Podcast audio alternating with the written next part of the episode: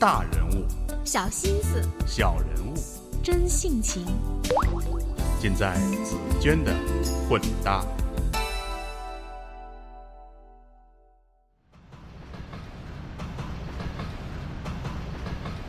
我是紫娟，各位好。这是一个和北京有着十八年情缘的香港商人的故事。在这十八年中，他经历了人生的起伏，也从一个香港生意人的角度见证着北京的变迁。作者是我香港中文大学的校友陈刚达。一九八七年，我跟随香港一个学会的交流团第一次来到北京。当时的中国改革开放不过九年，重点还在南方的广东省一带。北京市场从做生意的角度来说，还是荒原一片。北京饭店是必须参观的地方，很多国际贸易都是在那里发生的。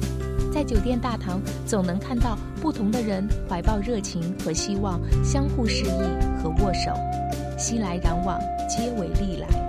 俯瞰北京长安街昏黄的街灯下，竟然没有一辆车，好孤寂。here on the new in bicycles in Beijing。that's a fact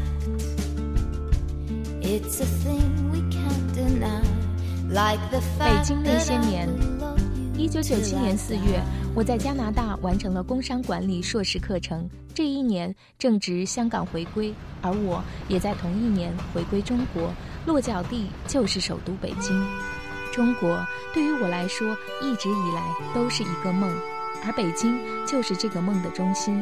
我带着满腔热情和梦想，举家从温哥华迁到北京。但1997年的北京根本不适合经商，成本实在太贵了。来京的头半年，我在亚运村租了一个三居室的公寓，大概150平米，月租是五千美金，每月的长途电话费也都超过三千人民币。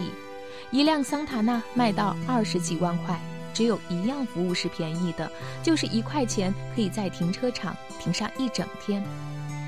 当时很多外企都派驻员工驻扎北京，在丽都和燕莎一带碰到的都是外来人员。那个时候应该是外商大举来京的第一波。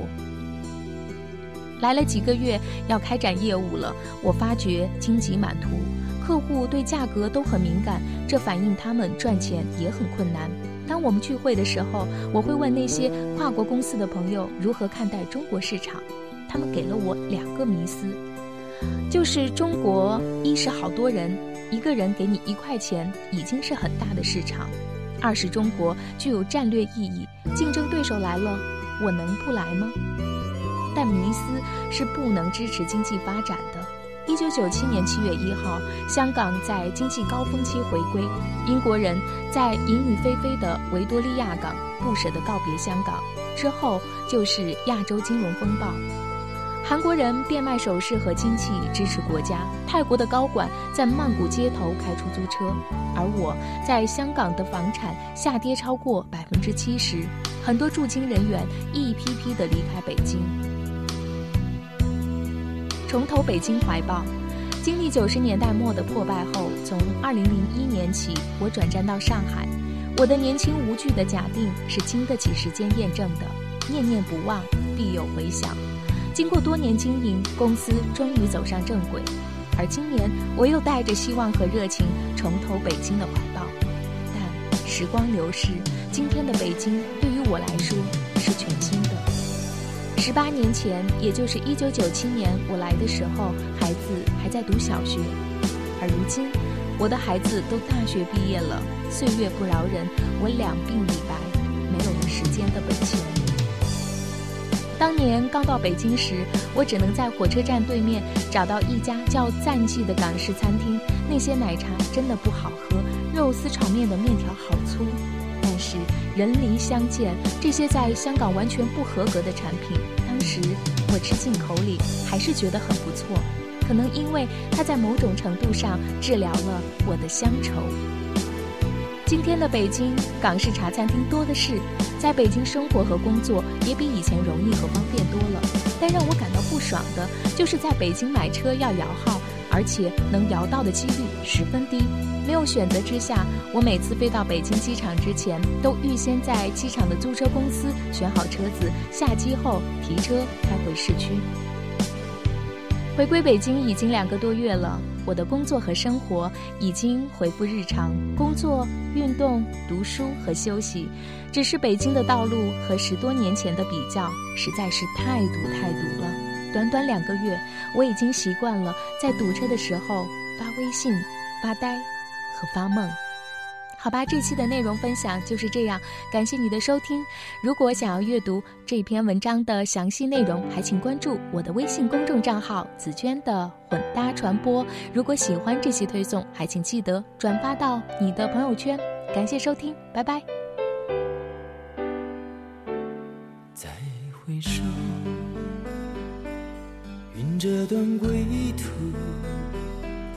再回首。荆棘密布，今夜不会再有难舍的旧梦。曾经与你有的梦，今后要向谁诉说？再回首，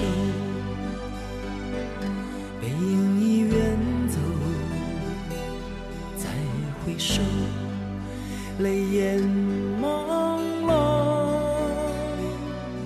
留。下你的祝福，寒夜温暖我。不管明天要面对多少伤痛和迷惑，曾经在幽幽暗暗、反反复复中追问，才知道平平淡淡、从从容容才是真。再回首，恍然如梦；再回首，我心依旧。只有那无尽的长路伴着我。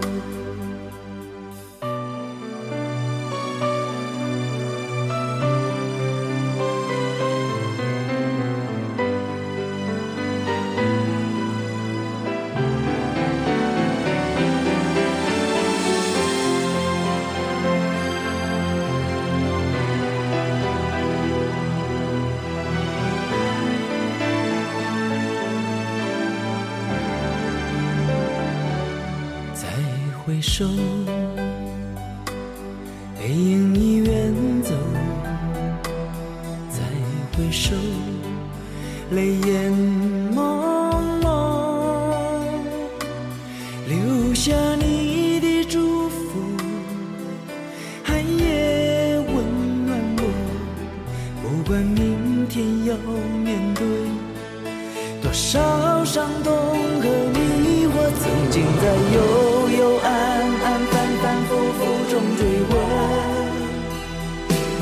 才知道平平淡淡、从从容容才是真。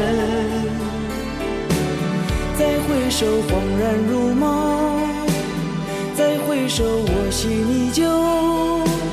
只有那无尽的长路伴着我。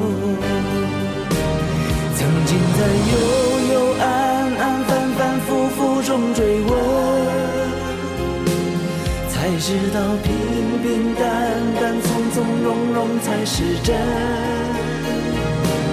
再回首，恍然如梦；再回首，我心依旧。只有那无尽的长路伴着我。再回首，恍然如梦；再回首，我心依旧。只有那无尽的。长